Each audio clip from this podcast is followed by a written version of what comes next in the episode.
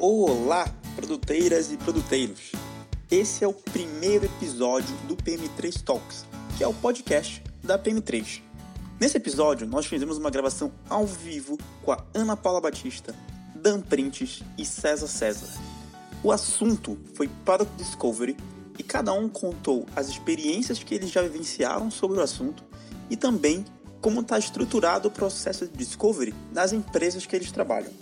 A discussão acabou sendo excelente, muito rica e inclusive deu para entrar em vários assuntos polêmicos. Além disso, por ter sido gravada ao vivo, nós conseguimos responder algumas perguntas da plateia e você vai poder ouvir essas perguntas e as respostas nesse episódio do podcast. Outros episódios já estão no forno e seria ótimo ter o feedback de vocês para a gente melhorar a cada novo episódio. Espero que vocês gostem muito. Até mais!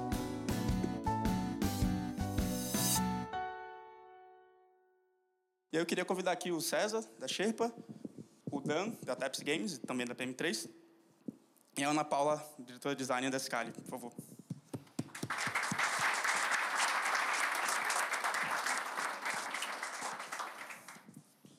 E, por favor, perguntas, só entrar no onesc.ml e colocar esse código PM3 Talks 1.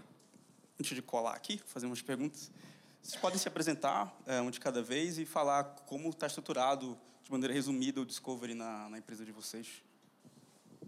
E aí, pessoal, tudo bom? Legal, vamos lá. Eu tô na TEPS faz um ano e meio, mais ou menos, um ano e dois meses, três meses, na verdade. Discovery acho que é a grande proposta de valor diferente que a gente está trazendo para games.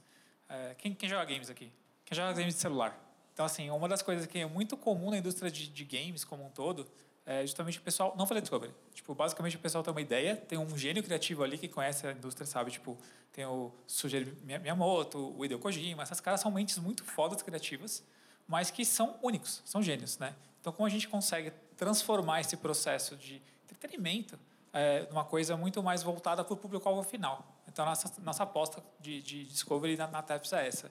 Como a gente vai conseguir entender público, transformar uma experiência que, ele, que o jogador vai passar que vai ser muito legal, tem que ser muito divertido, mas a gente precisa que os game designers, o nosso time de, de, de PMs, enfim, toda, toda empresa lembre que o jogo é para aquele jogador, né? E acho que esse paralelo vale para qualquer produto, assim. Tipo, a gente está fazendo produtos para o público final, para o usuário. Né? E como a gente consegue conectar as necessidades do usuário com os objetivos de, de negócio da, da, da, da empresa. Isso passa muito por, por, por, por Discovery. Então, é, minha missão ao longo desses últimos 13, 14 meses aí, tem sido muito conseguir construir esse mindset de produto lá na, lá na TEPS. E é muito legal ver que a indústria de games como um todo tem as maiores empresas começando a olhar para isso também.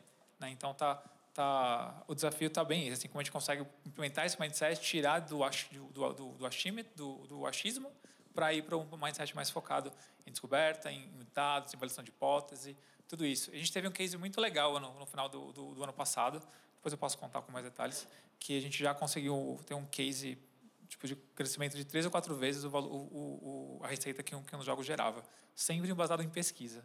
Né? Então, deixando no ar, depois vocês podem perguntar mais, mas foi por conta do Discovery que a gente conseguiu ter, ter, ter, ter esse impacto.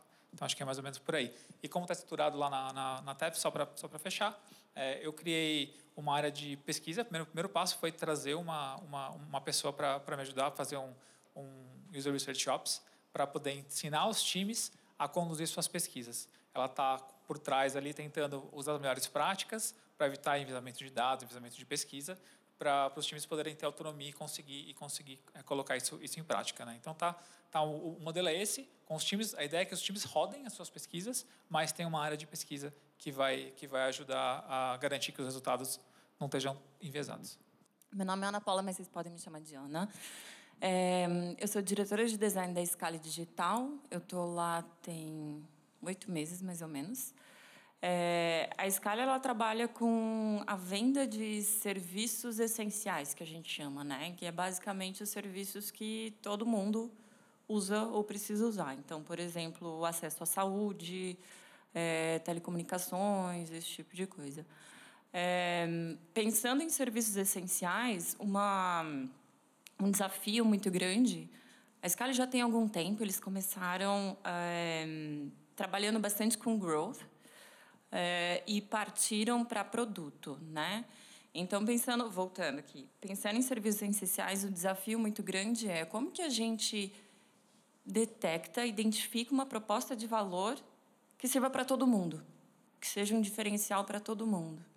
Então, assim, como é que eu vou vender de uma forma mais eficaz um plano de saúde que todo mundo precisa e que qualquer um pode pode contratar também, né? É, e além disso, em se tratando de N produtos, eu posso estar atendendo a mesma pessoa várias vezes. Como que eu conecto isso? Então, esse era o principal desafio, ainda é, né? É um processo um pouco, um pouco longo. É, por conta de a gente trabalhar com diferentes verticais e com essa complexidade muito grande, a gente também montou uma equipe de, de research, é, não só para dar apoio para os times, para os product designers, que também a gente, a gente criou essa frente lá, é, mas também com um recurso específico para isso, para cada vertical. Então, cada vertical, além de ter um product designer, tem um pesquisador dedicado para isso, para poder dar vazão a essa complexidade toda que a gente está nesse, nesse cenário.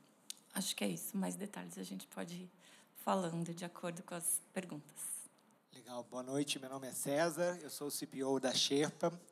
Breve introdução: a Sherpa é, é uma empresa que é uma startup, começou mais ou menos uns quatro anos atrás, com produtos para HR Tech, né, produtos ligados a, em especial, onboarding dos candidatos, admissão dos candidatos e toda a parte de ficha cadastral, digamos assim, System of Record, né, toda a parte da operação do, do, do, conhecimento sobre o colaborador fica no sistema, além de ter várias integrações com outros sistemas como Folha e Ponto e etc. E mais recentemente, em torno de um ano, começaram a namorar um, uma outra forma de chegar ao propósito da empresa, que era melhorar a relação colaborador-empregador, é, é né? Eles tentaram por sistemas, a admissão achou que era o maior e não era a maior é, dor né? Então fizeram um pivô e não que a gente deixou para trás, tem mais de 200 clientes do outro sistema, mas a gente entendeu que a melhor forma de é, melhorar a relação entre essas duas partes é atacar o estresse financeiro, que é o maior é, causador da, do turnover, do absenteísmo, da produtividade, e aí vai. Então, com isso, é, eles lançaram um produto é, começaram a desenvolver e começaram um piloto de um produto de adiantamento salarial, onde você a ideia, o sonho é que você possa receber todo dia. Hoje você pode adiantar o dia que você quiser o seu salário, é, com uma, uma taxa fixa, valor né, um, diferente de um juros, é quase que um saque na caixa eletrônica do seu salário, a gente gosta de dizer. E, então, a gente, eu entrei lá mais ou menos uns cinco meses para justamente estruturar a área de produto, entrar, né, como é que seria essa estrutura, como é que seriam os processos, e mais importante de tudo, criar a cultura de produto, que nada mais é do que ser customer-centric de fato.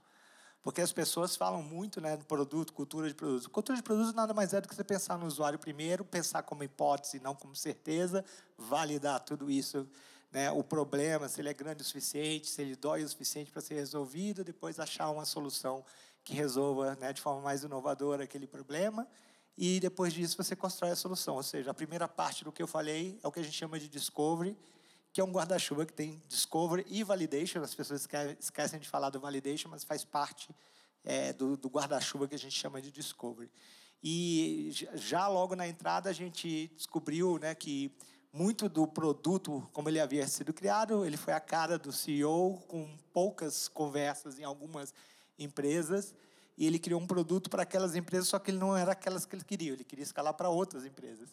Então, já ali a gente pegou um monte de problema, teve que ajustar o produto antes de soltar, agora ele está rodando direitinho, mas isso mostra um pouquinho como é importante você é, ter esse mindset, porque apesar de ser, ele ser super customer centric, ele não tinha um mindset de hipótese assim tão forte.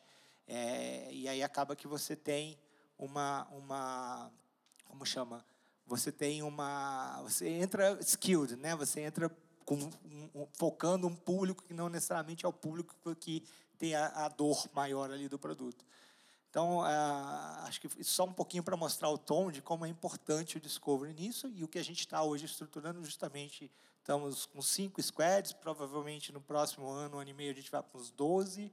E cada squad tem o seu PM, o seu PD, né? Os, os engenheiros fazem parte desse squad e eles têm como meta ter um dual track, então um, um track de, de, discovery, um track de delivery. No discovery participa PM, PD, tech lead ou algum engenheiro que vai né, dar um maior engajamento quando você entra. A gente está estruturando para tudo isso. Tem uma área de pesquisa, que na verdade é uma pessoa, por enquanto, mas que apoia também uma pessoa formada, e nisso que apoia todos os outros product designers também para fazer a pesquisa da forma correta.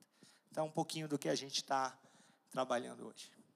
Legal. Uma pergunta que eu quero fazer é, para vocês, é, o Dan, a Ana, o César, todos comentaram que tem uma pessoa de pesquisa que ela é cross, né? ela, ela apoia todo mundo. Como evitar? Eu já trabalhei em empresas com esse problema, mais de uma com esse mesmo problema. Sempre tinha a pessoa de, de research cross, ou então mais de uma, uma equipe, mas ela virava meio que uma mini agência. Então, ficava todos os squads demandando para ela, ela tinha um gargalo absurdo, um backlog gigante, e não conseguia entregar, e os PMs ficavam frustrados e começavam a deixar de ver o valor na equipe de research. É, e começavam a achar que não fazia sentido porque demorava muito. E aí começava até a deixar perverso o valor da research e discovery porque os PMs não têm tanto tempo de fazer. Enfim bola de neve gigantesca.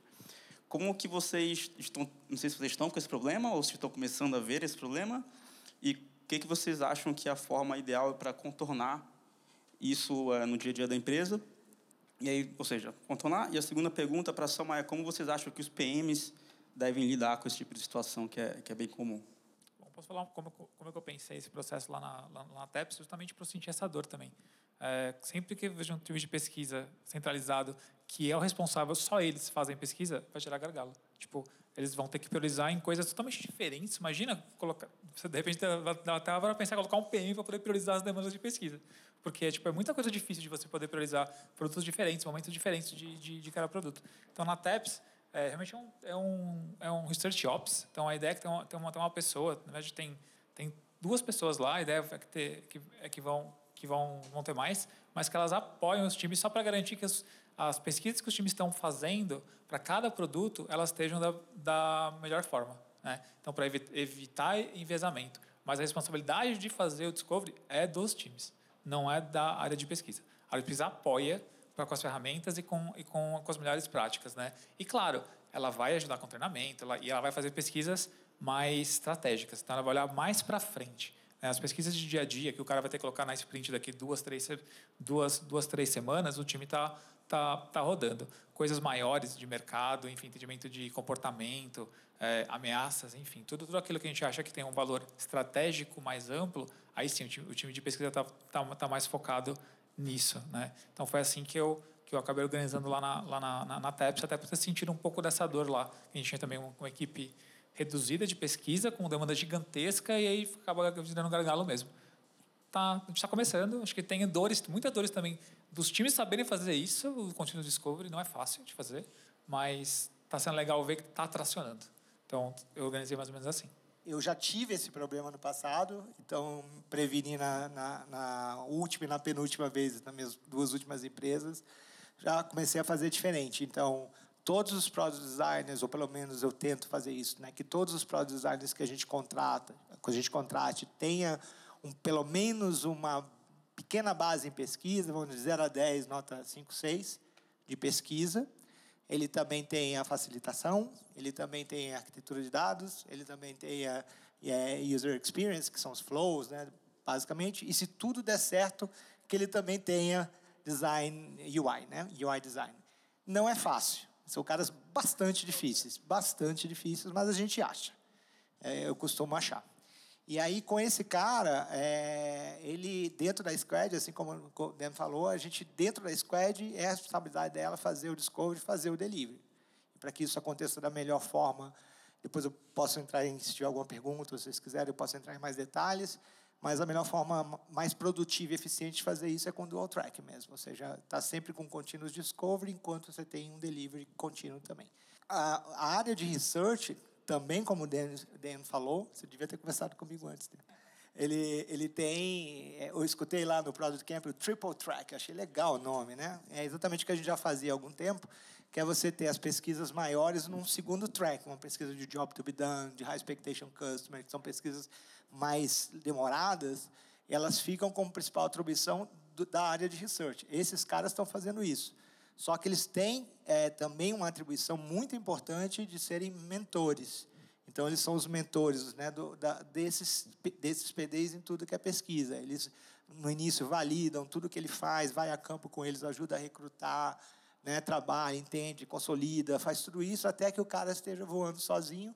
E aí ele chega aí da nota 5 para uma nota 7, saem bons é, researchers né, de PD. Alguns, inclusive, preferem ir para research. Tem muita gente que prefere ir para research, porque está ali com o usuário o tempo inteiro. Né? O PD não fica com o usuário o tempo inteiro. Então, basicamente, é assim que a gente tem estruturado e está funcionando bastante bem. Eu gosto muito dos resultados, mas é aquela coisa, né? Realmente você não consegue fazer nada muito grande dentro do squad. Se isso for necessário, você precisa fazer ou algo cross ou ir para research de uma vez só. É, complementando o que eles falaram, é claro, quando a gente fala que a gente está montando uma equipe de research, ou mesmo que seja uma pessoa de, de research, a gente está falando de aumentar um pouco o custo, né? Claro que não, não necessariamente na mesma proporção de como, como você está crescendo product designers, mas a gente trabalha, é, eu costumo trabalhar, na verdade, com duas coisas para evitar que isso aconteça. Um é a democratização do acesso à pesquisa, então, que é justamente isso que, que, que eles comentaram, né? Que é todo mundo deve fazer pesquisa. E não necessariamente por conta de braço, mas também por conta de buy-in dos stakeholders. Então, para a gente evitar, para a gente. Oi? E do time também. E do time. Então, para a gente evitar ter todo aquele processo de transmissão do conhecimento e contar, olha só, os, os usuários tiveram dificuldade, eles valorizam isso, eles valorizam aquilo. É muito diferente do próprio desenvolvedor estar tá lá e ver que a pessoa está sofrendo com aquilo. Então, no momento que ele estiver desenvolvendo, se ele tiver essa lembrança dessa experiência que ele teve, é, vai ser muito mais fácil, inclusive, ele se engajar para resolver o problema. Né? Então, a gente, a gente faz esse processo de democratização, não só para a gente ter que vender o resultado, né? É, também para baratear, mas também para engajar. E, e, é ótimo, assim. Às vezes as pessoas falam assim, nossa, é uma coisa mágica, né? Você vai fazer research, não sei o quê, vai entrar em contato com, com os usuários. Como é que eu posso fazer isso mais rápido? Porque vocês estão demorando muito, né? Um mês para sair o resultado. Eu falo, ah, se você ajudar a gente a entrevistar, a gente começa a entrevistar mais rápido. Nossa, super legal. Aí a gente já viu duas pessoas, a pessoa vai lá, entrevista duas vezes fala, não, isso aqui é muito chato, gente, estou cansada disso. Vai, continua, eu espero. Dois meses? Tá bom, eu espero. Então, isso também é uma coisa que acontece. É, e o segundo ponto, também facilitar o acesso a resultados de pesquisa. Porque assim, a gente vê que o volume, ele cresce muito de acordo com o tempo, porque as pessoas começam a se perguntar as mesmas coisas que já foram pesquisadas, ou coisas muito relacionadas. E as pesquisas, elas, ao invés de, de serem visualizadas como é, uma coisa que você vai construindo um conhecimento, elas começam a ser visualizadas como pedacinhos, né? Então, se você tem de uma forma uma base de conhecimento para você compartilhar esse resultado da pesquisa, para que você esteja sempre construindo conhecimento em cima daquela base que você já tem, você consegue controlar também um pouco a quantidade e o fluxo de demanda de pesquisa. Posso complementar uma coisa que eu me lembrei, porque eu estou super feliz agora na Sherpa, porque eu coloquei um Product and Design Ops, que é, né, tem o Design Ops, tem o Product Ops, como eu tenho as duas áreas, eu botei um só para as duas, pelo menos meio a meio, mas estou super feliz porque é justamente a parte de centralizar o conhecimento. Então, uma das principais coisas dele, isso acontece direto em todos os lugares. É, você vai olhar, você para, os dois PDs estão fazendo a mesma pesquisa. Mas é impressionante, cara. Vocês não se falam, cara. Você não tem os cinco de vocês e tal. E aí, justamente, é um dos papéis principais, está começando agora, então a gente começou a estruturar isso agora, mas é exatamente esse, ele pegar tudo que é, pesquis, tudo que é pesquisado na empresa, inclusive no marketing, onde for, né, vai lá, une isso num repositório, cria um insight, indexa esse troço e aí e ajuda no processo de antes de sair para pesquisar, ver se já tem a pesquisa pronta. Né? E, e funciona muito bem. Estou gostando bastante da, da experiência. Está bem no comecinho, mas tá, já estou muito feliz, viu? Recomendo muito legal. até a Ana falou me trouxe também de uma, de uma questão que eu também senti na prática, que foi, tipo, quando o time de pesquisa faz, o, faz a pesquisa, cara, é fantástico, assim. As informações são muito boas. Mas para fazer os times usarem aquele contexto, é os PMs mesmo. Fazer eles olharem para aquela informação e gerar acionável é difícil. Porque não está no dia a dia deles. Mesmo que você estava fazendo um blog super documentado, de fácil acesso e tal, só por não estar tá na cabeça deles, é, essa, essa consumo da, da informação já é difícil. Quando os próprios times começam a fazer essa, essa, essa, essa, essa pesquisa, está muito mais no dia a dia, está mais próximo deles. Então, o desenvolvedor fica coçando para ele, ele poder arrumar alguma coisa que ele, que ele viu. Né? O PM fala, putz, isso aqui é importante. Então, ele sentiu a dor, teve empatia de, de entender aquele momento de, de, de, problema que o cliente teve e aquilo fica mais fácil de ser resgatado. Assim, não precisa, putz, preciso lembrar, ou ser cobrado de, putz, olha para olha o insumo que foi gerado, né? Está muito mais próximo. Então, acho que esse é outro valor também de dos times rodarem, porque fica muito mais rápido o acesso aos insumos. Só queria dar um aviso que eu não sei se todo mundo sabe. Está é, tá sendo gravado tudo isso aqui hoje, então vai virar um podcast. Então eu vou falar aqui só uma coisa, PD, caso vocês não saibam, quem vai ouvir não sabe, PD é Product Designer, Product Designer, só para fazer esse disclaimer. É, eu queria aqui fazer uma pergunta, vocês falaram de documentação. É, cara, tive esse problema também em todas as empresas que eu passei, estou no Nubank hoje, tem esse problema lá. É, tem pesquisas que foram feitas em 2016, estava documentado num Trello, esquecido e abandonado. Estava é, num Trello abandonado. De documentação. Tá. E aí eu fui descobrir que a gente estava fazendo exatamente a mesma pesquisa. E aí quando a gente já estava no finalzinho quando eu descobri isso. Porque as pessoas que tinham feito já tinham saído da empresa e ninguém sabia daquele Trello. Tinha um cara que está lá há cinco anos e passou o Trello para gente. Porque, por acaso, eu encontrei ele. Pô, é uma empresa de dois mil e poucas pessoas, então já é difícil isso, esse tipo de informação é, correr. Então, eu queria perguntar para vocês, essa parte de documentação, como vocês fazem essa documentação, aonde, qual ferramenta, como que vocês fazem é, de fácil acesso para todas as áreas, não só para produto e, e design, e, ao mesmo tempo, qual é a validade dessa pesquisa. Porque a que eu vi, por acaso, a de três anos atrás, ainda estava válida os aprendizados, mas em determinados contextos pode mudar completamente. Se a gente fosse fazer uma pesquisa há cinco anos atrás sobre QR Code como pagamento, ia dar fracasso. Hoje, tá, tudo bem, estamos numa bolha de São Paulo, mas hoje aí está começando a popularizar. Então, como que vocês percebem a validade da pesquisa e como vocês fazem essa documentação mais no detalhe? Posso começar? Não, exatamente. Hoje a gente, no caso da Sherpa, que a gente está organizando bonitinho para no passado também, você sabe o que aconteceu, né? a gente perde muita coisa. Mas no caso da Sherpa, a gente está com o Notion hoje usando e estamos criando um índice dentro da índice pesquisável, digamos assim, com, com as pesquisas que já foram feitas, indexadas para algumas palavras-chave. Basicamente, começamos assim. Acho que ainda não é o ideal, mas eu, hoje está tá nesse formato. No passado, era muito o Google Docs, que você pesquisava também e tal, mas não tinha... Tinha exatamente o mesmo problema, né? Quando você muito turnover, quando olhava duas é, um ano e meio atrás você já perdia tudo e puta, tinha que começar tudo de novo. Isso é muito ruim, porque você começa, você né, perde velocidade, né? Mas isso é o, é o, primeiro ponto. Sobre a validade, cara, é difícil, né? Porque você não sabe que um QR Code vai voltar quando você, né, voltar à moda quando você faz a pesquisa, né? Então acho que é primeiro registrar com muita isenção o que está lá e aí quando você está lendo você, você tem que ter a data, né? e naquela data algum contexto explicando que era diferente, ou pelo menos como era na época, alguma coisa nesse sentido. Mas eu acho que tem algumas coisas de comportamento que não muda muito, né? Muito, assim, de dois, três, quatro, cinco anos. Mas, claro, 20 anos atrás, hum, acho que nem tem mais, nem tem empresa digital, tanta coisa assim, né? Eu não era nem nascido, então não sai bem. Parece. é, é para o Fantástico? É, a gente lá Assim, a gente, a gente ainda está tentando encontrar o equilíbrio, na verdade, do quanto vale a pena investir nisso, é, o quanto a gente vai despender esforço nessa documentação e, assim, pró-retorno, sabe? Porque hum, é um trabalho que, se a gente começar a se aprofundar, vira um próprio produto, na verdade, gerar isso. Então, você começa a olhar todos os dados, é como se você tivesse uma biblioteca, uma biblioteca física mesmo, e aí você fosse fazer a taxonomia de tudo isso, então dá para você buscar de várias formas todas aquelas quantidades de informações. E a gente está buscando, ainda não tem a resposta com relação ao equilíbrio do quanto que você que vale a pena você colocar de uma forma indexada ou não é, que tipo de informação, mas claro, tem informações básicas, né? Então, por exemplo, a data, né? A data, o público, né? Porque você tem vários tipos de público, o produto, quando você tiver mais do que um produto, os, os achados que você tem, enfim, é, e se tem algum dado quantitativo, algum número relacionado a isso.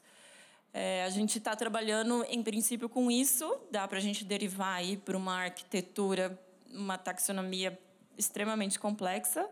Um software que a gente estava vendo era o Airtable. O Airtable a gente está usando, na verdade. Outro que a gente estava vendo era o Aurelius, só que ele era um pouquinho caro. É, que ele é ótimo para isso, mas... É tipo um wiki? Não, não conheço o Aurelius. Ele é tipo um wiki. Era isso que eu ia complementar. Daria até para a gente usar um wiki, sabe? de alguma forma. Qual era a outra pergunta? A validade da pesquisa. A validade. Cara, validade, eu ia eu iria sugerir que assim, sempre acompanhe isso com algum dado quantitativo. Então, assim, sempre, sempre, tanto todo o seu conhecimento, seja ele resultado de pesquisa, seja ele resultado de, sei lá, de alguma inspiração, você sempre tem que se colocar à prova. Então, é sempre duvidar daquilo que você sabe. Então, todo conhecimento que você vai olhar de uma pesquisa já feita, se permita revisar aquilo, revisitar aquilo. Ah, eu vou ter tempo para fazer? Não, você não vai ter tempo para fazer. Portanto, sempre é, coloque isso com algum dado, algum indício, alguma coisa que está te dizendo que aquele dado possa não estar funcionando. Então, assim, você olhar pura e simplesmente o resultado da pesquisa, você vai ter aquilo. Você vai ter apenas o resultado. Você não vai conseguir dizer, você vai ter que trabalhar muito na intuição para saber se está válido ou não. Então, sempre busque resultados quantitativos, né? Algum dado com relação ao produto, é, sei lá, caiu a quantidade de usuário, ou enfim, algum, algum indício de números mesmo que te faça é, questionar isso, valer a pena de ir lá e refazer a pesquisa. Só para complementar, assim, eu tive experiência é, com um blog que o pessoal tinha montado, bem documentado até, é, mas é muito difícil de encontrar as coisas lá dentro, mesmo com toda uma coisa de informação bacana. Só faltava, no caso, faltava um sistema de busca melhor, né? E, e toda a parte de taxonomia também tem que ser muito bem, bem, bem pensada. Na TEPS a gente tem o Confluence lá, que o pessoal usa para tudo, assim, né? ok, você encontra as coisas lá, a busca é melhor e tal, mas acho que é isso que a Ana falou bem importante. Sempre que for consultar alguma informação, questiona se aquilo ainda é válido. Né? Tem, que, tem, tem que ter essa, essa preocupação se não mudou nenhum contexto, se não mudou nada no mercado. Acho que tem muito bom senso que a gente tem que, que, a gente tem que analisar nesse, nesse, nesse momento. Porque essa dica que você deu eu achei bem, bem legal, inclusive, tentar vincular um, a um dado quant né? Uhum. para tentar ver se aquilo ainda está fazendo sentido. Uma boa dica. É, isso do Confluence, foi na mesma empresa que a gente passou pelo caso do blog, mas aí eu já trabalhei em outros lugares do, do Confluence e o problema acontece provavelmente em todos os wikis, seja Notion, Google Drive, etc., que alguém não sabe que tem uma documentação sobre, sei lá, user behavior de X, de fluxo tal. Aí vai lá e cria um outro. E aí, de repente, tem dois. E aí alguém, daqui a três anos, cria o terceiro. E aí começa a ficar uma lambança. Então, precisa também ter os champions, né? os donos daquela wiki para manter ela de uma maneira limpa, de certa forma. Então, é, é bem complexo a gestão da, da informação. É, o Google Drive é excelente porque você acha tudo, mas ao mesmo tempo é ruim porque você acha tudo e você acha um bocado de coisa que você não quer. Então, é complicado. Vou entrar aqui alguma pergunta que mandaram aqui no Anask. Qual o equilíbrio entre discovery para pesquisas não presenciais, ou seja, desk research, como e-mail, pesquisas que você dispara pontuais para alguma, alguma base, e, e versus o, a pesquisa presencial, no qual você ou leva o cliente na empresa, ou vai na rua conversar com o cliente, ou vai fazer um shadow, alguma coisa. Como é que é, é o ideal desse balanço? Claro, não tem uma fórmula mágica para isso. Na medida do possível, tente encontrar cara a cara com seus usuários. Porém, isso é um custo muito maior, né? Então, no final das contas, a gente acaba fazendo mais pesquisa à distância, porque ele sai muito mais barato, especialmente a gente aqui em São Paulo se a gente está falando de um produto para essa região, se a gente começar a pesquisar só pessoas daqui, conversar só com pessoas daqui, a gente vai ter uma pesquisa com viés, né? A não ser que o nosso produto seja só para paulistanos, né? Então, a questão da gente fazer a pesquisa à distância, ela viabiliza que a gente tire esses vieses, né, geográficos. Então, procure sempre se atentar a isso é, fazer alguma pesquisa presencial, olhando na cara da pessoa, é muito interessante, mas considere o tempo que você tem disponível e o dinheiro também. Você vai trazer pessoas, você vai ter que contratar um lugar, você vai ter que dar uma, uma ajuda de custo para deslocamento, você vai ter o seu custo de deslocamento. Então, assim, é interessante sim fazer, se puder ir até o lugar que a pessoa está, melhor ainda. É, mas tente também não se ater apenas a isso. Tem também um outro ponto para levar em consideração é o que é que você está querendo re responder. Né? Às vezes você está querendo responder uma questão de hum, utilização de interface. Você quer validar uma solução, quer ver a pessoa utilizando a interface. Você pode fazer isso à distância, mas é muito mais interessante que você faça presencialmente. Então, isso é uma coisa que daria para você fazer e priorizar fazer presencial. Você quer saber se o seu público tem interesse em. Claro, você não vai perguntar isso, né? Por favor, mas é, se o seu público tem interesse numa coisa de XPTO, que faz muito mais sentido você avaliar à distância. E aí pode ser um, um questionário online, por exemplo, que você vai ter uma abrangência muito melhor, para depois você complementar com uma entrevista e tanto faz, à distância, presencial. Mas busque sempre o equilíbrio, mesclar isso. Agora, uma pergunta ainda nesse ponto. É, eu já vi squads fazendo a pesquisa quali só em São Paulo, ou na cidade local da empresa, e aí, ah, beleza, para evitar viés, agora eu vou fazer o Quant nível Brasil, onde estão todos os meus usuários. É ok? Ou vai, a Quant já está enviesada porque ela iniciou numa cidade bolha, por assim dizer? Eu acho, eu acho um, pouco, um pouco curiosa essa abordagem, porque, assim, a gente pode começar por... Tá claro quando a gente fala qual e quant, às vezes eu fico meio em dúvida, assim. Se tiverem dúvida de algum termo, vocês podem levantar a mão, tá? É, quali é bate-papo e quant é questionário. Resumindo. Ótimo. É, você pode começar por quant, depois fazer quali, ou por quali para depois fazer quant. Então, assim, se você olha, por exemplo, eu gosto muito de fazer quant para quali, é, que você olha o que está acontecendo. Então, o quant ele te responde o quê.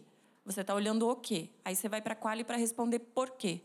Então, se você começou com uma coisa aqui em São Paulo, você vai visualizar um comportamento daqui. É o que está acontecendo aqui. E aí você vai responder o porquê com outro público. Então, para mim, fica um pouco, um pouco confuso. Parece que você está misturando, sei lá, banana e maçã, sabe? Tipo... Eu acho que está falando, por exemplo, job to be done, né? Job to be done é um que você faz Também. a quali antes para você entender persona, jornada. Na verdade, não é bem jornada, é progresso, né? e, e outcomes, e depois você faz uma super quant gigante para você detalhar cada um né, dos outcomes, importância, da satisfação, por exemplo. Isso é um dos métodos, tá? Tem outros métodos, mas esse é um dos métodos.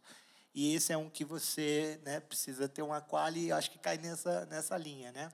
Eu acho que depende muito assim, se é algo que você consegue, algo mais genérico, né? Que acho que está dependendo mais do teu progresso, por exemplo, comprar uma casa, juntar para comprar uma casa. Né?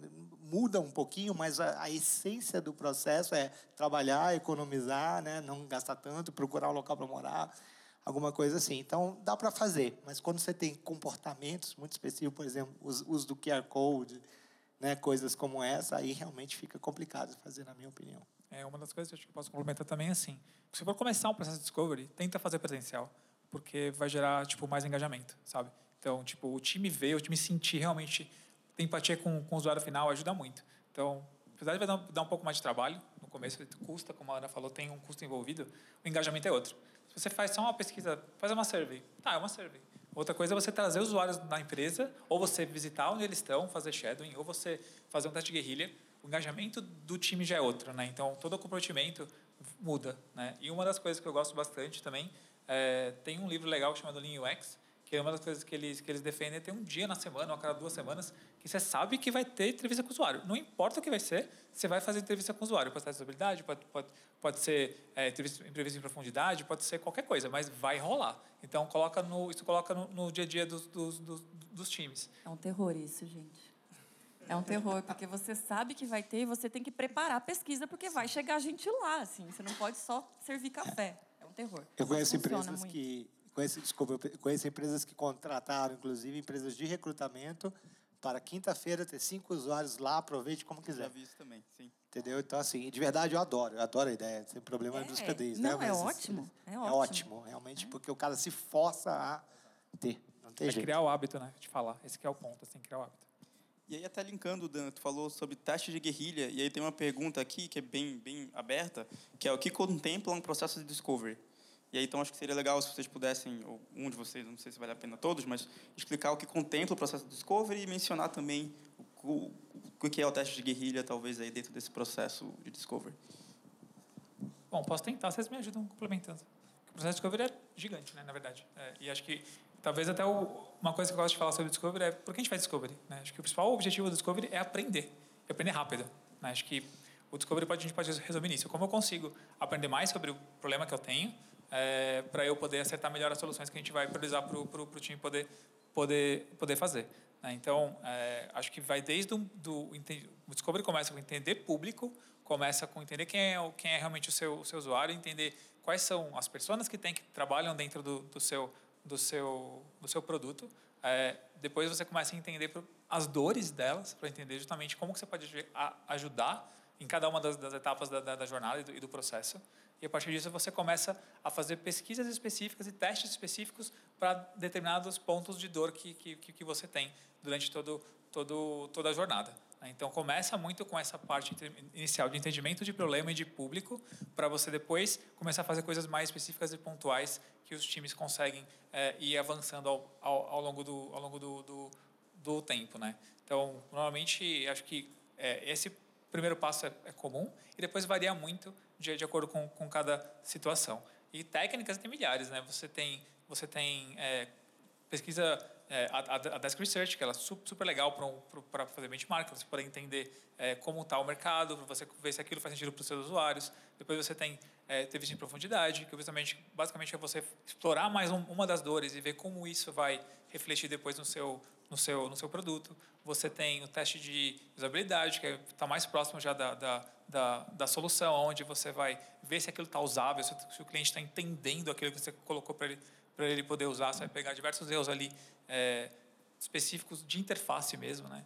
Tem também a questão de diário de uso, que você vai durante um período maior de tempo você vai entender como que, que aquele seu produto está ajudando ou não está ajudando o seu usuário na, na, na missão que ele, que ele tem que que ele tem que resolver, né? Então tem diversas etapas, são diversas ferramentas, na verdade, que você usa para cada uma dessas dessas dessas etapas, né? É um processo que dá para que dá para a gente poder explorar muito assim. E o teste de guerrilha? Deixa, Ah, o teste de guerrilha?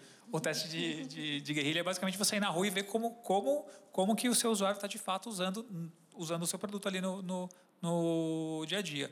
Vale muito para teste de usabilidade, acho que ajuda muito você, você pe- pegar ter, ter percepções disso. Ou você tem um ponto específico que, que é geral para um público. Né? Então, você quer conhecer mais sobre eh, como ele, aquele, aquele, aquele usuário resolve uma determinada situação.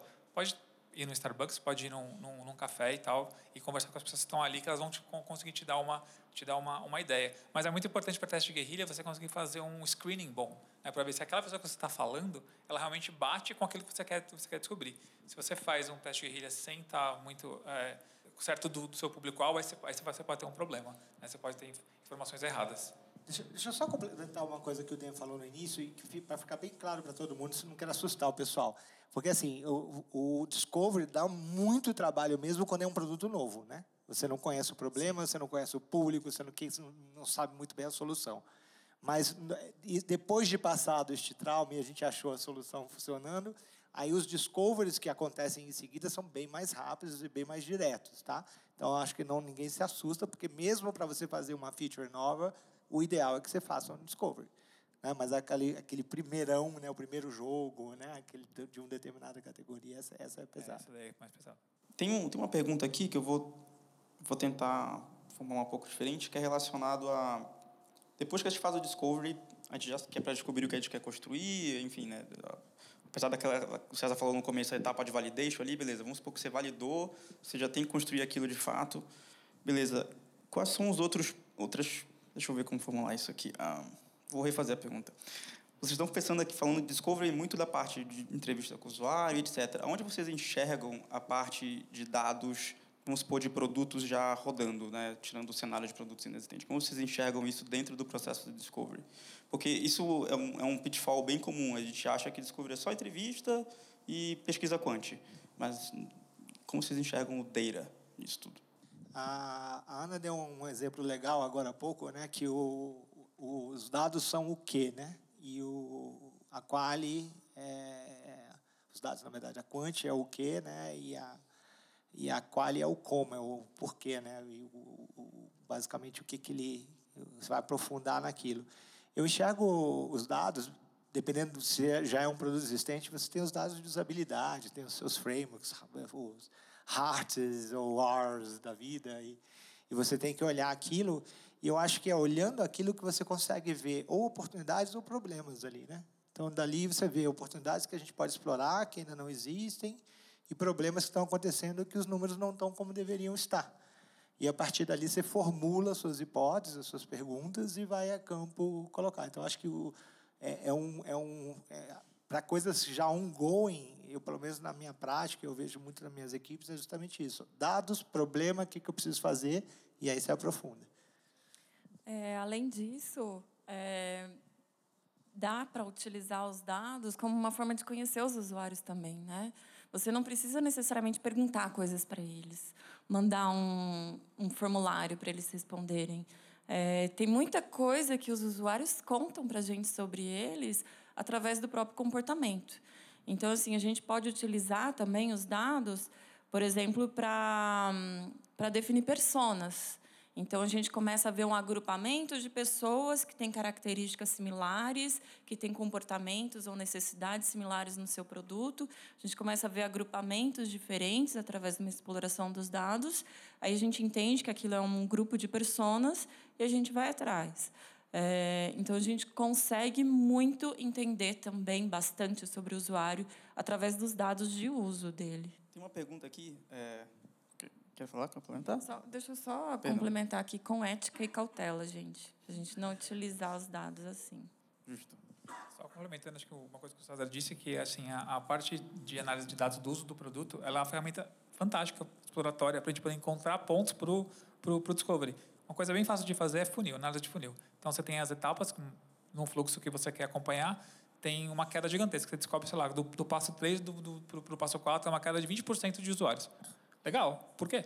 Aí você faz descobre. Você faz a, faz, a, faz a entrevista, pesquisa, vai entender os motivos do que está acontecendo aquilo. É muito mais fácil você vir perguntar para o usuário por que ele está parando, por que, que investigar, por que, que ele teve a queda ali, do que a gente levantar um monte de hipóteses, fazer um monte de ideação com o time, começar a validar um monte de coisa. Cara, só pergunta. É mais rápido, sabe? Às vezes até grava, antes de sair para a pergunta, você grava a tela, vê o que, que o cara vai você descobre que puta, não aparece uma determinada coisa lá. Exato. No, o cara não acha. Eu, a gente pegou um problema numa empresa que nós conhecemos aqui bem, que a gente tinha uma quebra gigante no funil, gigante. A gente estava achando que ah, não, o produto está decadente, não sei o quê. Quando a gente foi ver, é que o pessoal, sim, foi para o celular, mas o, o botãozinho do, do, do, recuperar sua senha não aparecia na tela, viu? É isso aí. Aí, cara, é tão simples quanto isso. A gente, tipo, pô, tá uma quebra gigante, o que é que vamos gravar? Aí viu lá que o cara não consegue clicar no botão lá de recuperar a senha, porque ele não enxerga e vai embora. Isso aí. Agora um tão ponto... simples quanto isso, né? Total um ponto, Dan, você falou assim, ah, a gente vê o dado, daí a gente vai para o Discovery. Eu, eu, eu, discordo, não sei se foi só lá na colocação, mas eu acho que a gente parar para olhar o dado já é Discovery. Lógico, com certeza. É, é uma análise exploratória, com certeza. Beleza, queria, queria pontuar isso. Agora, uma pergunta muito interessante que fizeram aqui. Como a gente sabe qual é o assunto do próximo Discovery e se existe o Discovery do Discovery? Eita! Olha o Inception. É. e aí? Vai lá, Dan. Pode sair. Acho assim, sempre dá para saber mais, né? Sempre para perguntar por quê, você vai voltando. E aí você talvez tenha que fazer mais perguntas e entender mais e ir voltando, né? Mas não sei se, se é, a, gente, a gente...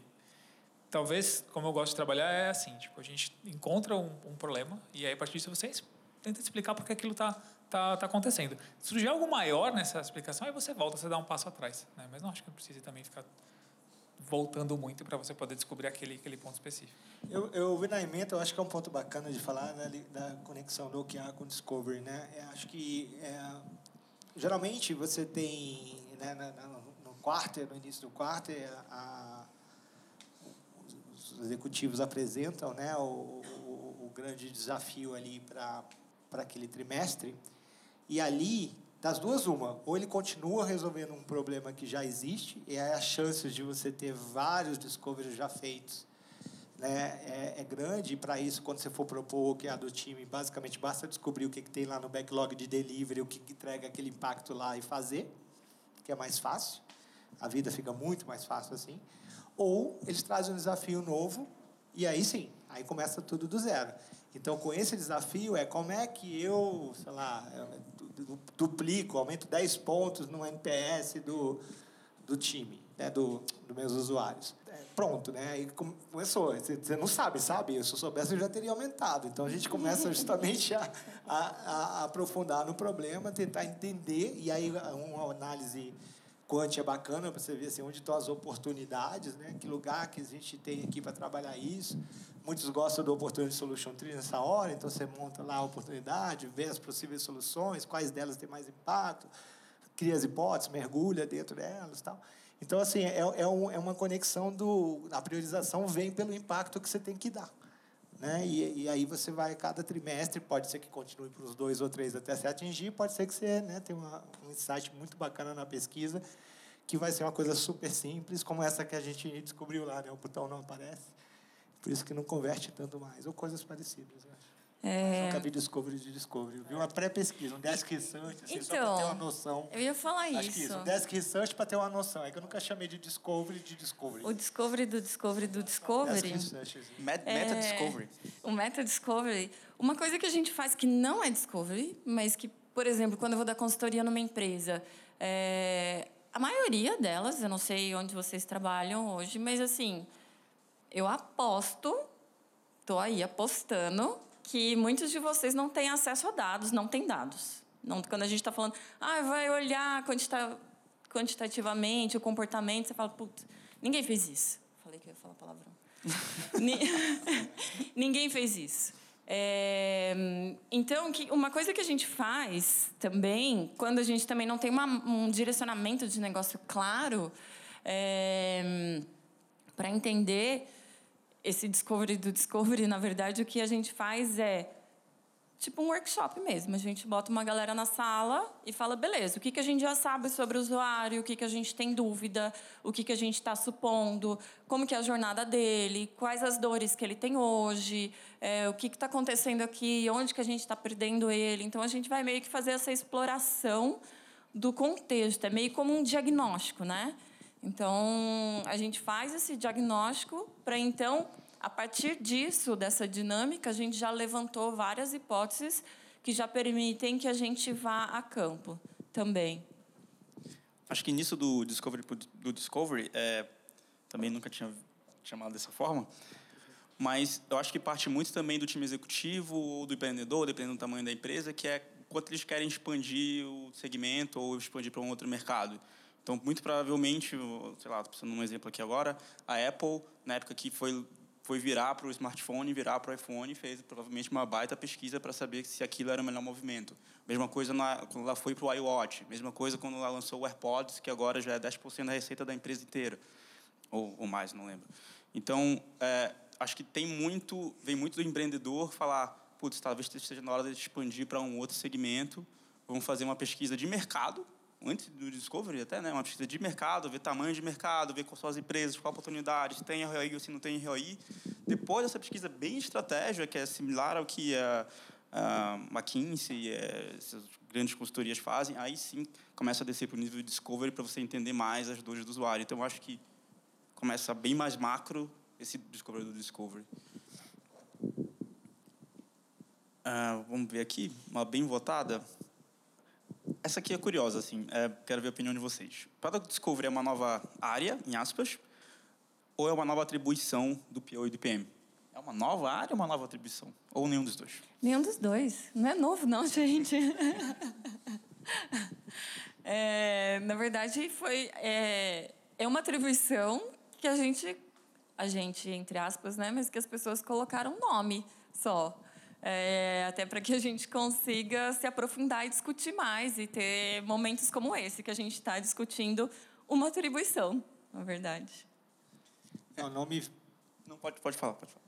É, o nome vem do, do Steve Blank, né? Ah, lá do Four Steps to Epiphany, se não me engano, e Customer Development, que é a, a, basicamente o, o, o, Steve Blank é um cara de Stanford. Todo mundo conhece ele em startup, eu acredito. Pelo menos a maioria, acredito que sim, certo?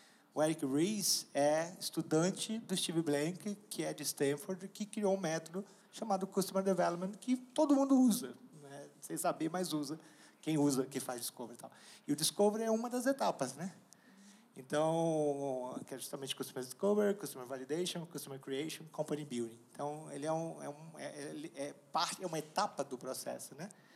E até tem uns Discovery Coaches, né, que usam isso aí, mas basicamente... Desculpa, Só porque está gravando, não vou falar o microfone falhou aqui. Então, é, é, tem os Discovery Coaches tal, que ajudam a fazer Discovery, mas ajudam a empresa, né, o, o equipes tal. Mas é uma atribuição, sem dúvida, né, uma etapa, não, é não mais do que atribuição, é uma etapa do processo de desenvolver qualquer coisa.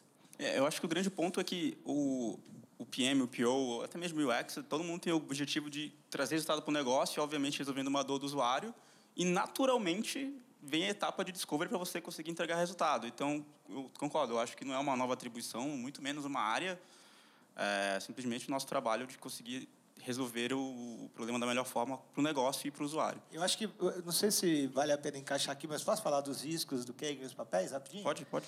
Então, legal. Ó, é, o Kagan, que é o Martin Kagan, que é um guru aí de produto, ele, ele coloca de uma forma muito sábia é uma classificação dos riscos que você tem de produto. Né? Então, você tem o risco de valor, esse valor é para o cliente que compra e também para a empresa, certo? Então, se realmente o que eu vou construir tem valor.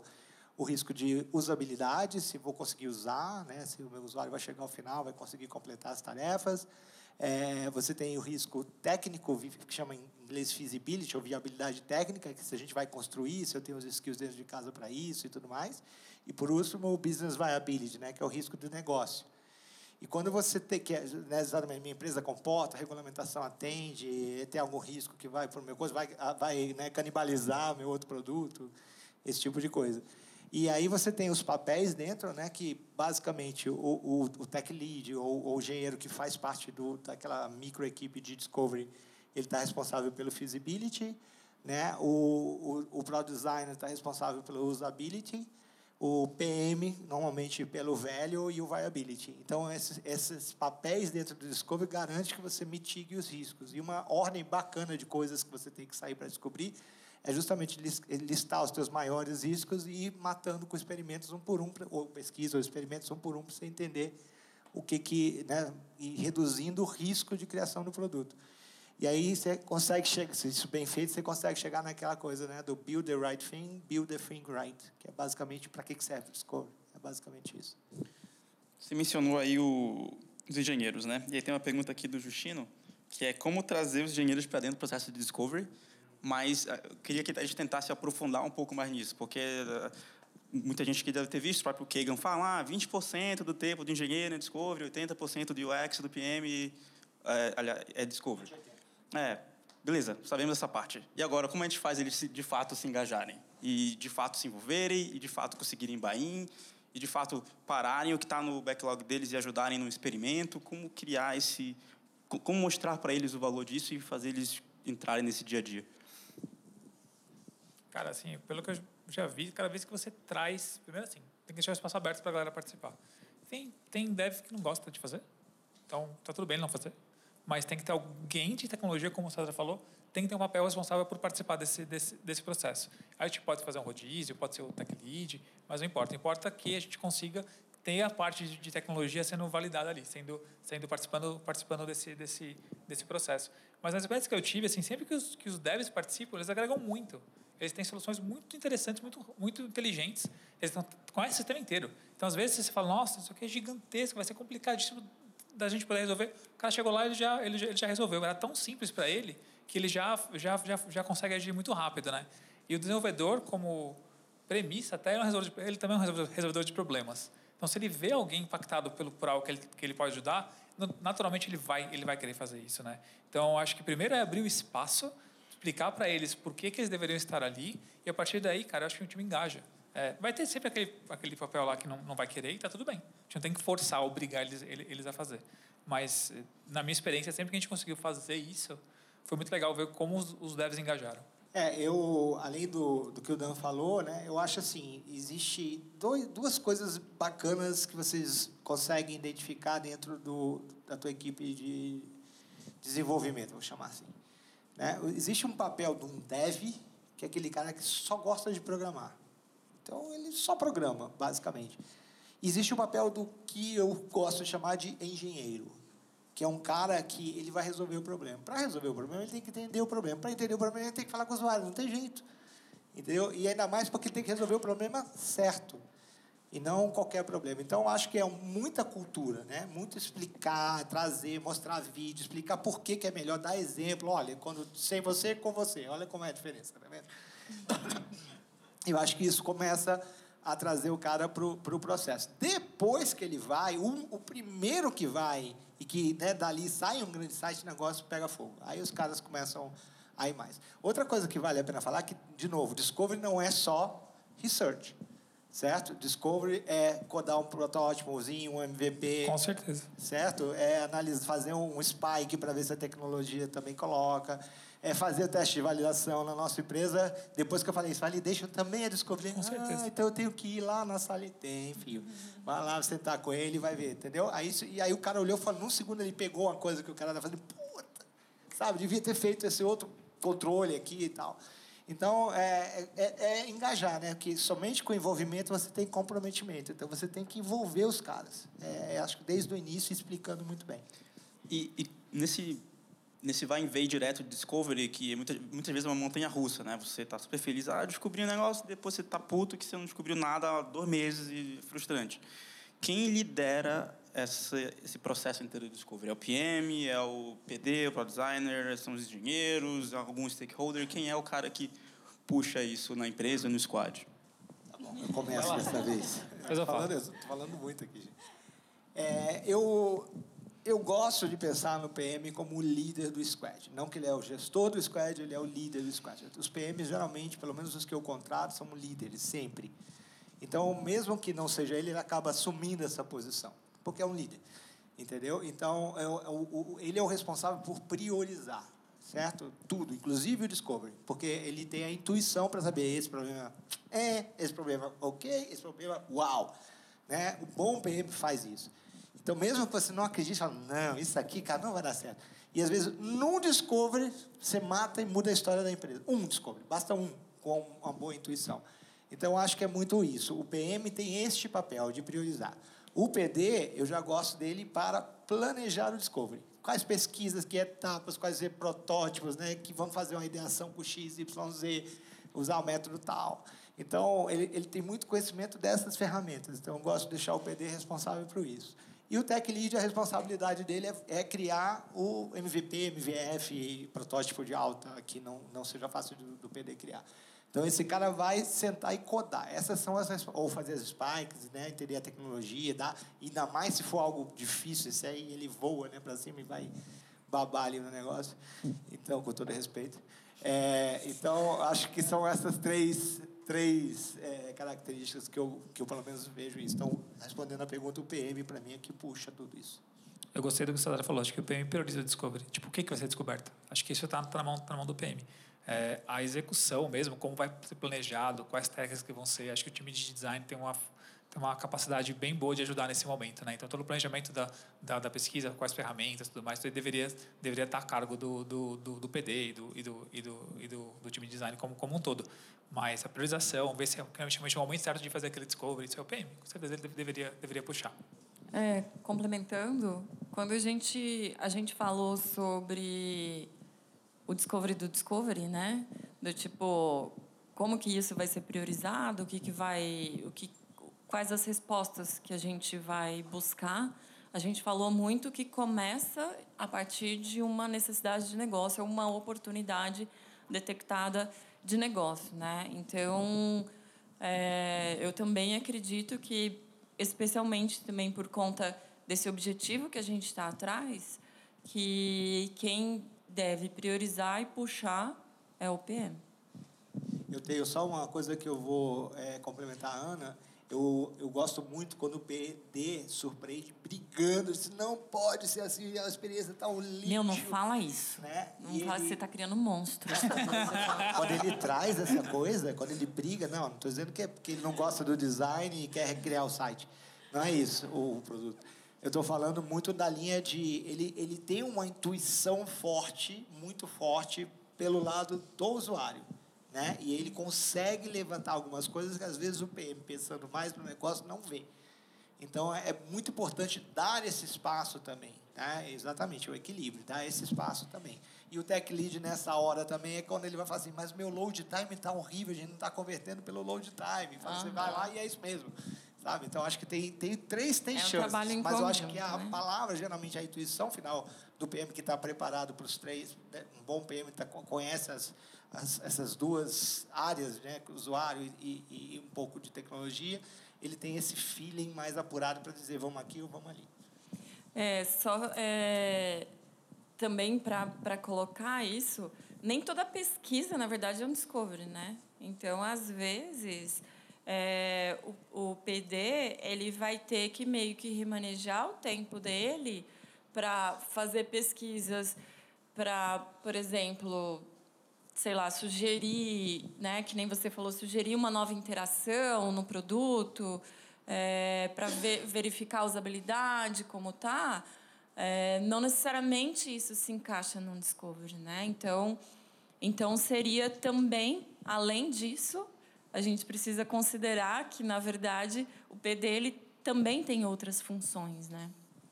Acho que só para complementar finalmente, assim, tipo, é muito importante, que- importante que o PMI participe do, do, do Discovery. Tem que estar junto lá, tem que estar rodando a pesquisa junto, tem que, tem que ajudar a selecionar o usuário, tem, tem que fazer todo esse processo junto com o PD. Não é delegar para o PD, a PD toca. Não, tipo, vamos junto fazer, vamos falar com o usuário, vamos, vamos ter empatia. Acho que esse é um ponto que dá muito valor, né? Não só para o PM, mas para o time como um todo. Mas o PM específico, super importante. São pares, né? São- é a com certeza, são pares. do PM, eles são pares. Então, Com certeza. Não tem esse negócio de delegar. Eu já vi, viu? Também. É, exatamente, eu já vi também. Já uma vi. vez eu estava em uma empresa e estava fazendo isso junto com o UX, como par, e fui muito elogiado. Ah, nossa, tu é pô, excelente PM, tu faz junto com o UX a pesquisa. Caraca, cara, é minha obrigação, no mínimo. Então, por favor, não, não deleguem. É, uma pergunta aqui muito boa, entrando um pouco na seara ali de produtos internos. É, e, assim, existem muitos produtos internos, se não, se não todos, né, que não tem um designer dedicado naquele produto interno. Você pega um design system pronto, um bootstrapzão, coloca lá e cria o famoso back-office, que tem todas as features do planeta e é aquele negócio lá, aquele monstro. E essas pessoas precisam fazer discovery eventualmente. É, como conseguir organizar esse discovery com o PM, eh, com o analista, com engenharia, porque esse time não tem UX. Como fazer isso? Quer tentar, Ana? Como fazer isso? Cara, a gente estava falando que, na verdade, o que a pesquisa e também o discovery ele é- é uma responsabilidade compartilhada, né? Então, não precisa, você não precisa necessariamente ter alguém. Mas lembra que a competição, haverá uma competição de tempo, né? De disponibilidade. Então é saber, ok, da onde que a gente vai tirar isso? Então, se você tiver alguém, mesmo que não seja da sua equipe, para dar orientações para que seja feita uma pesquisa efetiva, porque tem um risco também de você ir para a rua e, enfim, não ser muito assertivo nos seus resultados.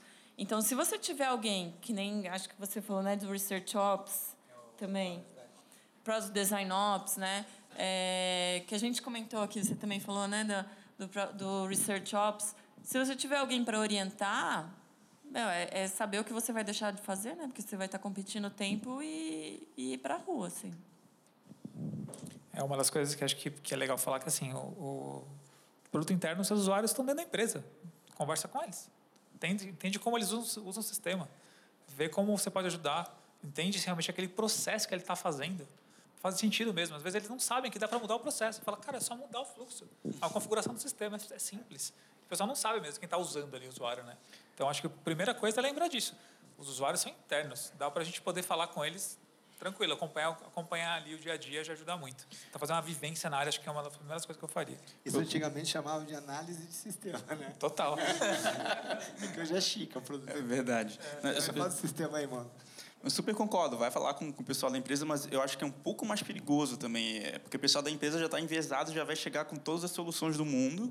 Eu acho que você tem que tomar mais cautela e fazer mais o shadow, tentar observar mais e talvez depois envolver em outra etapa eles no processo de, de criação. E perguntar muitos porquês, né? Então, Sim. quando a pessoa chega com a solução, você fala, ah, tá bom, né? Super legal. Agora me conta o que exatamente você está querendo resolver, por que, que isso é um problema. É, e eu só queria comentar rapidinho, não sei como é que a gente está de tempo, mas vou tentar ser muito breve. É, a gente falou de, ah, de produto interno, né, que geralmente não tem prioridade. A gente pega coisas prontas, né, do próprio design system que tem, só vai aplicando e resolvendo.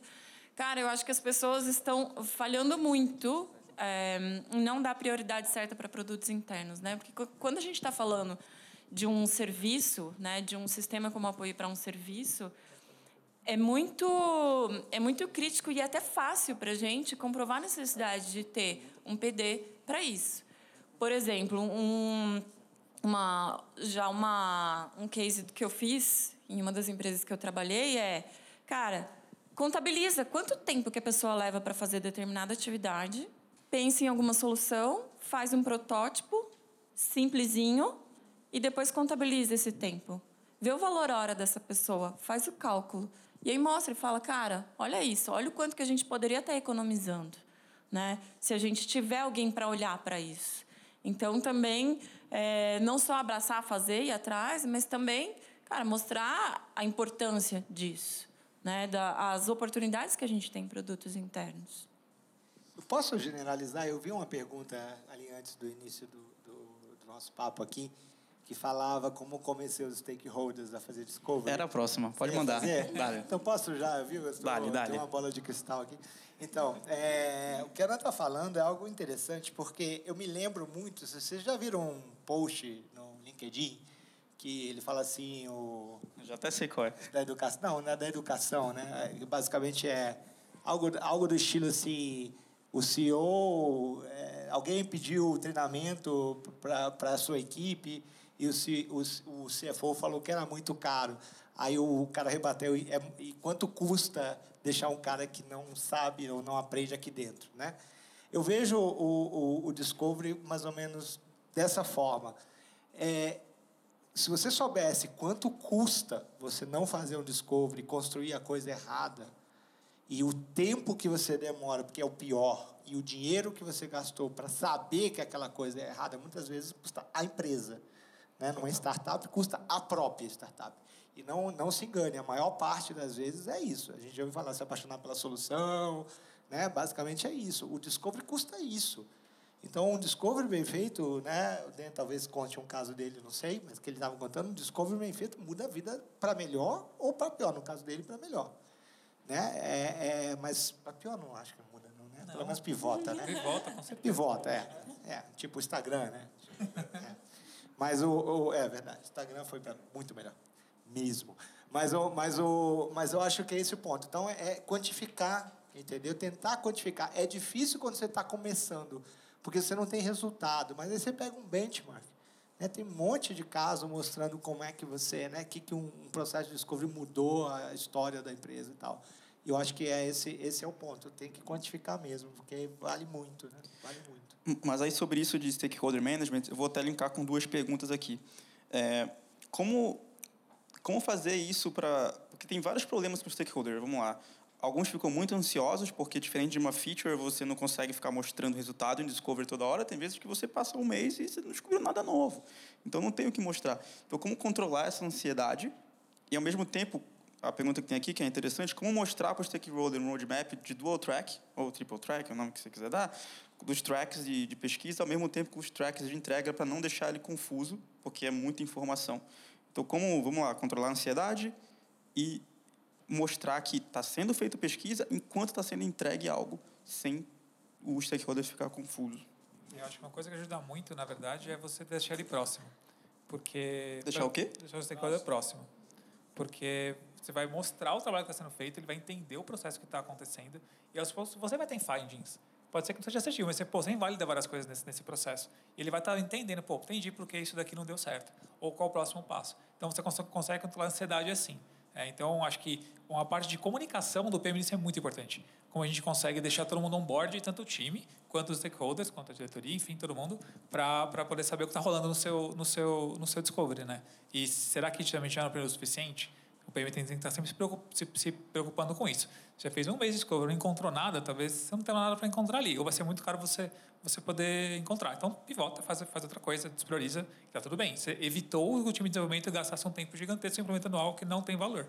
Né? E como você consegue vender para o stakeholder, para mim é muito isso mostrar que o que a gente está fazendo é um investimento de tempo. Isso que a Ana falou é muito legal também pensando em produto interno, porque você mostra para o cara comercial ali que está desesperado para poder bater meta e falar, cara, eu vou salvar do seu, de cada analista seu de venda ali, tipo, com essa melhoria a gente vai, a gente vai melhorar a produtividade deles em 30%. Já pensou nisso? Caramba, legal, sabe? Então, como a gente consegue vender esse, esse, esse valor do, do, do, do, do Discovery, está muito na mão do, do PM, assim, né? A comunicação. É muito importante a gente conseguir encontrar a forma de mostrar o valor de, de, de realizar aquela, aquela atividade, focando no resultado que aquilo vai, que aquilo vai gerar. É falar a mesma língua, né? A gente, se a gente for falar de discovery, não sei o quê, talvez o stakeholder vai ficar assim, tipo, do que, que você está falando, né? Então, é, é buscar falar a mesma língua. Cara, é, o dia a dia da pessoa é meu, analisar ali os, os custos internos que a gente tem, beleza. Então, é nesse, nesse, nessa linguagem que eu vou falar com, com você, né? É, acho, acho que é isso, assim. É, a, a, minha dica é, pelo menos sempre que eu já tive essa incumbência de montar áreas de produtos em algumas empresas, e a primeira coisa que você tem que fazer, de cima para baixo, do board para baixo, é apresentar a, a filosofia, o mindset, os principais processos, por que, que as coisas são assim. Mostra logo dois, três casos que estão bem relacionados, cases, né? Estão bem relacionados com o produto da empresa, porque eles vão entender para que, que serve o processo, inclusive casos de fracasso, né? Que, coisas que quebraram, coisas que deram certo, por causa da, da falta né? do, do, do discovery. E alinha esse glossário, né? Que aí alinha um pouquinho. E aí o Dan falou algo muito bom, que vem do Innovation Account, né, lá do Eric Ries, ele fala que é justamente assim, é, você tem uma contabilidade, mas é uma contabilidade de aprendizados. Quanto eu avancei, né? quanto eu consegui aprender, que coisas eu deixei de fazer. E aí é o compartilhamento disso né? com, com essas pessoas. Você manda um e-mail a cada final de Discovery. Meus ciclos, meus ciclos, minhas sprints de Discovery duram uma semana. E eles precisam registrar e explicar o que aconteceu. Cada uma semana eu recebo um e-mailzinho, né, alguém explicando como é que foi os, os principais finds, etc. E agora eu vou fazer, o, eu vou fazer o, um, um sprint review de discovery também, exatamente para dar essa visibilidade, entendeu? E eu acho que isso é muito importante que elas vejam que vocês estão avançando. E passar um mês, cara, passar um mês sem descobrir nada, aí eu acho que tem que trocar a equipe, cara. Porque, meu, de verdade, é, alguma coisa tem que achar, não é possível, cara, não é possível. Não estou dizendo que vai revolucionar o mundo não, numa, num mês, entendeu? Mas não, concordo, no mínimo você invalida hipóteses. Isso, invalidar, então, isso aí. aí isso é bastante... Aí é o que o Dan falou, invalidar é aprendizado. Exato. Seria um a menos. E se guardar e documentar para a próxima não fazer a mesma coisa, porque ela vai fazer, aí é melhor ainda. Agora, entrando, entrando um pouco nessas, nessas formalizações que você comentou, eu achei interessante. É, e-mails semanais, é, discovery, discovery review e tal. Isso não deixa o time mais lento, com muitas cerimônias, muitas formas de fazer um, um pouco de um report? Como é que é essa dinâmica ali no dia a dia? Ah, Marcelo, você já me ouviu falando isso. A velocidade que você ganha por comunicar e por alinhar não tem tamanho. Porque se você não fizer isso, você vai ter tanto bloqueio e fricção pela frente que você vai andar mais devagar. Então é aquela coisa, a gente é muito ansioso. Eu, tenho, eu também já fui um dia. Hoje eu tomo Prozac, Aprazolam, medito. Brincadeira, mas medito e, estou mais calmo. É, já tomei uns remédios também, mas hoje. Quem nunca? Quem nunca, né? É, então, mas hoje eu estou mais calmo. E, e isso faz com que você seja mais rápido. O planeja, um pequeno planejamento, estou falando de waterfall, tá? Um pequeno planejamento, uma boa comunicação, um tempo gasto em alinhar, combinar o jogo sabe? Você ganha muito depois, mas muito. Não a gente não precisa é. nem muito longe, né? Acho que vocês também devem ficar bem ansiosos na hora que o, que o dev, ou mesmo o UX está assim, ah, não, estou desenvolvendo aqui, depois eu te mostro. e fica uma semana sem mostrar nada. Horrível, Cara, horrível, E aí? E aí? horrível. Tá acontecendo? Deixa eu ver. Horrível. É. Mesma coisa para o Discovery, assim, exatamente a mesma coisa. Eu ia, eu ia comentar isso, além das, das é, reuniões formais, assim, né? É, dos rituais, digamos assim, você utilizar de repente um canal do Slack para poder ir colocando os resultados. Cara, pega o costume de fazer spoilers informais mesmo, sabe? Aproveita aquele momento que você cruzou com a pessoa, tá ali no cafezinho e fala: Nossa, entrevistei uma pessoa assim, ou a gente viu tal coisa. Meu, é, é tá constantemente buscando também disseminar esse conhecimento, né? Lembro que a gente comentou no início que não adianta nada a gente fazer, a gente descobrir coisas se a gente não aplicar. Então, para a gente aplicar, a gente precisa engajar. E aí, para isso, a gente precisa estar em constante é, comunicação, né? Então, constante processo de engajamento mesmo das pessoas que trabalham com a gente, né? Eu estou há dois anos tentando, você sabe disso, o Customer Hour, né? Agora eu vou conseguir fazer. O Marcel já me viu falando bastante sobre isso. Eu nunca consegui, mas agora parece que já tem o primeiro marcado. E aí, no Customer Hour, uma hora por mês, a gente vai apresentar tudo que se aprendeu do cliente nas pesquisas, validações e tudo que tiver. É, o- é- são maneiras bobas, cara, pequenas, rápidas, mas são muito eficazes. A gente está chegando no fim aqui, vou fazer a última pergunta para fechar. É, tem muita pergunta boa mesmo. é, não vai dar para responder todas hoje, mas pelo que eu li aqui, dá pra, vai dar para responder todas no curso, então vocês podem pegar o curso lá depois. É, então, a última pergunta que eu queria que vocês três respondessem é quais são os erros mais comuns no processo de discovery? Os principais pitfalls, o que as pessoas geralmente erram e, e- e acabam com todo aquele processo de discovery? Vou começar com um clássico, que para mim é o confirmation bias. Acho que esse para mim é o principal inimigo do discovery, que é basicamente assim, a pessoa já tem uma ideia de resposta na, na, na cabeça e elas fazem o discovery para validar aquela, aquela hipótese. Ela não ouviu, ela não fez a pesquisa, ela só tentou provar o ponto dela. Né? Então, se você está com uma ideia fixa, pegar a solução, você vai encontrar evidências que aquela, que aquela é, uma boa, é uma boa solução. Você pode até torturar os dados para mostrar que aquela é uma, é uma boa solução. Você só não pode fazer isso. Ao contrário, você tem que distanciar. Você tem que ouvir de verdade, fazer o entendimento do, do, do, do problema para realmente poder sair desse nível da, da solução e você conseguir realmente ouvir e entender o que está acontecendo ao redor. Se você não fizer isso, você vai construir coisas é, que você acredita. E a ideia do Discovery é justamente ver se você tem outros pontos de incerteza para você poder fazer, fazer soluções diferentes. Então, se eu fosse focar num problema, eu tomaria cuidado com o confirmation bias. Que inclusive tem uma aula disso no curso também. É, outro, outro que eu colocaria, assim, seria subestimar a validação, né? Então, quando a gente fala de discovery, a gente, ah, beleza, fiz pesquisa, identifiquei várias coisas, respondi, ideei, pensei numa solução, só que aí você não retoma para o usuário. Aí você já vai direto para desenvolvimento. Esse é um, é um que acontece bastante Verdade. também. É, eu vou dar uma dica que tem um, no- eu fiz um curso aí fora que tinha um, um capítulo que era só sobre bias, né? E tem tem uma lista na no Wikipedia, se vocês procurarem lá, tem uma lista de tipo cento e tantos bias diferentes que você pode pode assim su, sujeito que guarde assim pelo menos os top 10 para que as pessoas né, eh, não caiam nele, porque isso realmente acontece muito. É, existe aquele, mas eu acho que o pior erro é você achar que está fazendo discovery e não está fazendo. Então você acha que confirmou, acha que validou, acha que é aquilo tudo, gasta o dinheiro, chega lá no final, o tempo, o espaço, vida, tudo, e você chega lá ano depois e vê, ups, Entendeu? Por que, que será que está dando errado? Porque o cara fez tudo errado. Ele já estava com a solução, ele vendeu a solução na hora de, de ir para o cliente, sabe? Principalmente com a B2B. Então, o cara, em vez de ele ir lá escutar, ele vai lá vender. E acha que né, o feedback de dois representa a população. É, é terrível.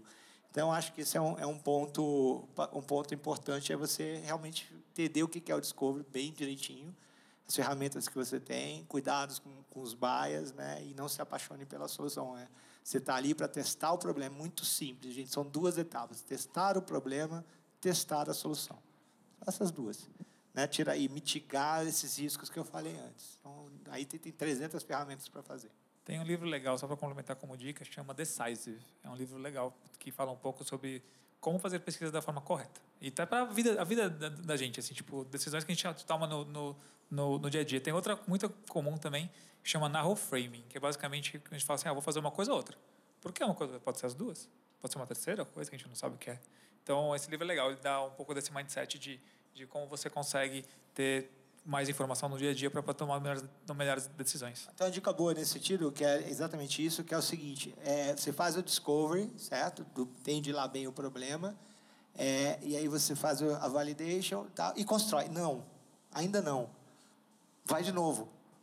Acha a segunda, a terceira, a quarta, e aí decide. Você não constrói a primeira que você acha, você, você, você, se compara com outras, entendeu? É o contrast and decide, você tem que contrastar, senão fica black and white, faço esse ou nada mais, só tenho essa, então vou essa mesmo.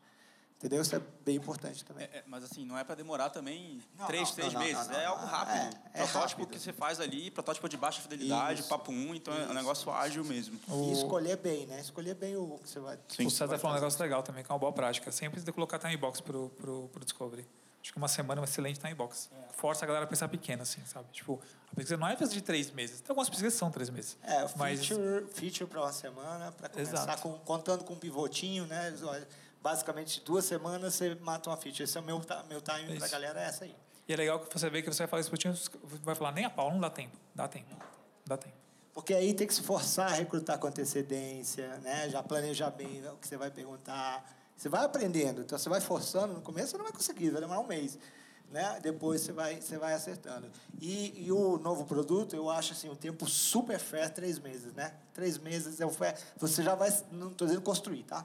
Estou falando chegar a um bom, uma prova de conceito com um MVPzinho basicão testado, dependendo da coisa, se for construir um, é, sistema operacional, talvez não dê, mas... Eu, eu, acho que uma das coisas que, mais, que são mais difíceis para descobrir é, são motivações, é, é, a parte intrínseca de por que as pessoas tomam algumas decisões. Porque você vai entrevistar, foi o que eu falei lá no comecinho, ela fala que faz de um jeito, mas até você descobrir para ver de fato como ela faz, de fato como é a verdade, isso leva um tempo. Uh, então, esse tipo de pesquisa não dá para fazer em uma semana. Tem ciclo, né? Ciclos de decisão. Por exemplo, você tem que entrar na empresa B2B. É, é, é longo, meses é longo, exato. Você entrar na empresa B2B. Bom, pessoal, muito obrigado. Dan, Ana, César, valeu. Valeu.